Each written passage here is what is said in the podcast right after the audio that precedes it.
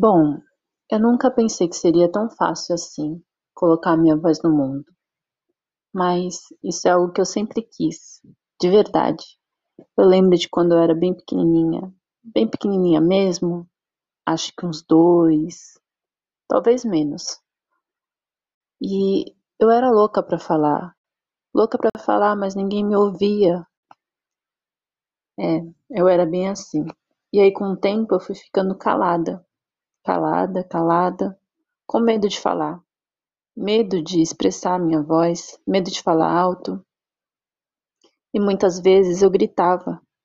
É incoerente, né? Bem incoerente. Mas era isso que acontecia. Dentro de casa, eu era essa pessoa que gritava, que chorava, que esperneava. Na rua, na escola, muitas vezes eu batia, porque não me ouviam, não me respeitavam. E assim eu fui seguindo. Mas o intuito deste podcast, que começa agora, não tem nada a ver com isso. Eu acho que é uma maneira de me expressar e que na verdade eu nem sei como vai ser ainda colocar minha voz no mundo, mas eu ouço tanto que me deu vontade de falar.